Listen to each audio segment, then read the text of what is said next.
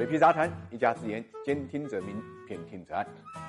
A 股市场上啊，兴于杠杆、败于杠杆的人呢，实在是不少。八月十一号晚上，拉链第一股寻鑫股份公告披露，公司实际控制人呢，原来董事长王立军呢，因为涉嫌内幕交易罪，被重庆公安局呢实施逮捕。二零一六年，王立军通过旗下汇泽丰公司高杠杆收购了寻鑫股份，在资本市场上呢，可以说是一战成名。当时，王立军以现金二十五亿、二十九点九三元每股受让了寻鑫股份八千九百五十万股，而收购停牌前的收盘价是十二块六毛八，收收购溢价率高达百分之一百二。这么高的溢价率呢，给我们留下两个疑问：一个疑问，他为什么这么高的溢价去并购？背后的目的是什么？还有呢，就是他这个资金从哪里来的？这就为现在这个出事啊，已经埋下了答案。为什么呢？因为收购的资金全部来自于奇佑投资企业。二零一六年十一月十四号，王立军的惠泽丰与奇佑投资农业银行签订了一般委托贷款合同。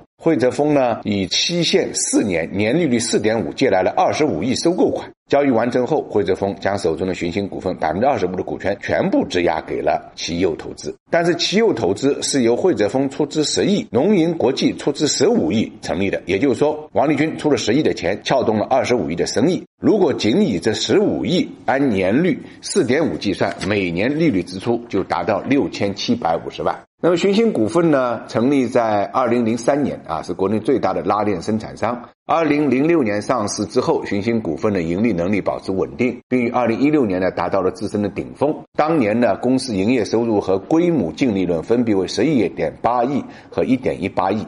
相比于每年六千七百五十万元利息的支出和二十五亿的现金，这点利润显然是远远不够的。仅仅过去了十个月，二零一七年九月，王立军呢再次发起并购，寻星股份呢再次贷款十点一四亿现金啊，收购了价值链那百分之六十五的股份，形成了拉链加跨境电商的双主业。但是常在河边走，哪有不湿鞋的呢？一直高杠杆，难免不踩雷。价值链在二零一五年、一六年实现的净利润分别是八百八十二点六万元。五千五百七十点二七万元收购价值链的时候啊，价值链原实控人呢甘勤超、朱林等交易对方做出业绩承诺。二零一七年到二零一九年分别实现的利润呢不低于一个亿、一点六亿和二点五亿。但在并购完之后不到一年时间，价值链就物是人非，业绩变脸。二零一七年实现的净利润是九千七百九十六万，一八年就亏损了七千五百八十九万。无奈之下呢，二零一八年寻鑫股份呢对价值链呢全额计提了商誉减持，导致巨亏六点五亿，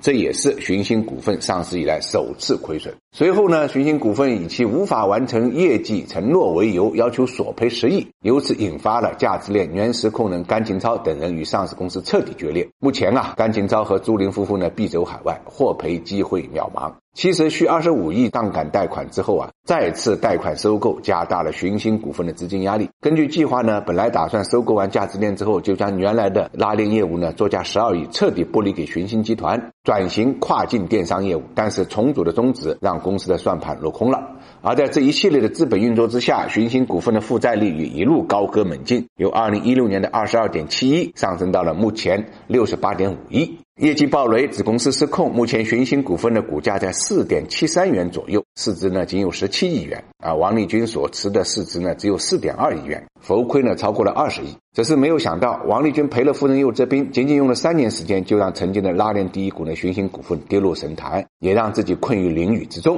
其实回过头来看，二零一六年是一个疯狂的炒可的年份，也是一个毁灭财富的年份。而王立军很不幸，在这个浪潮中间被拍到了沙滩上。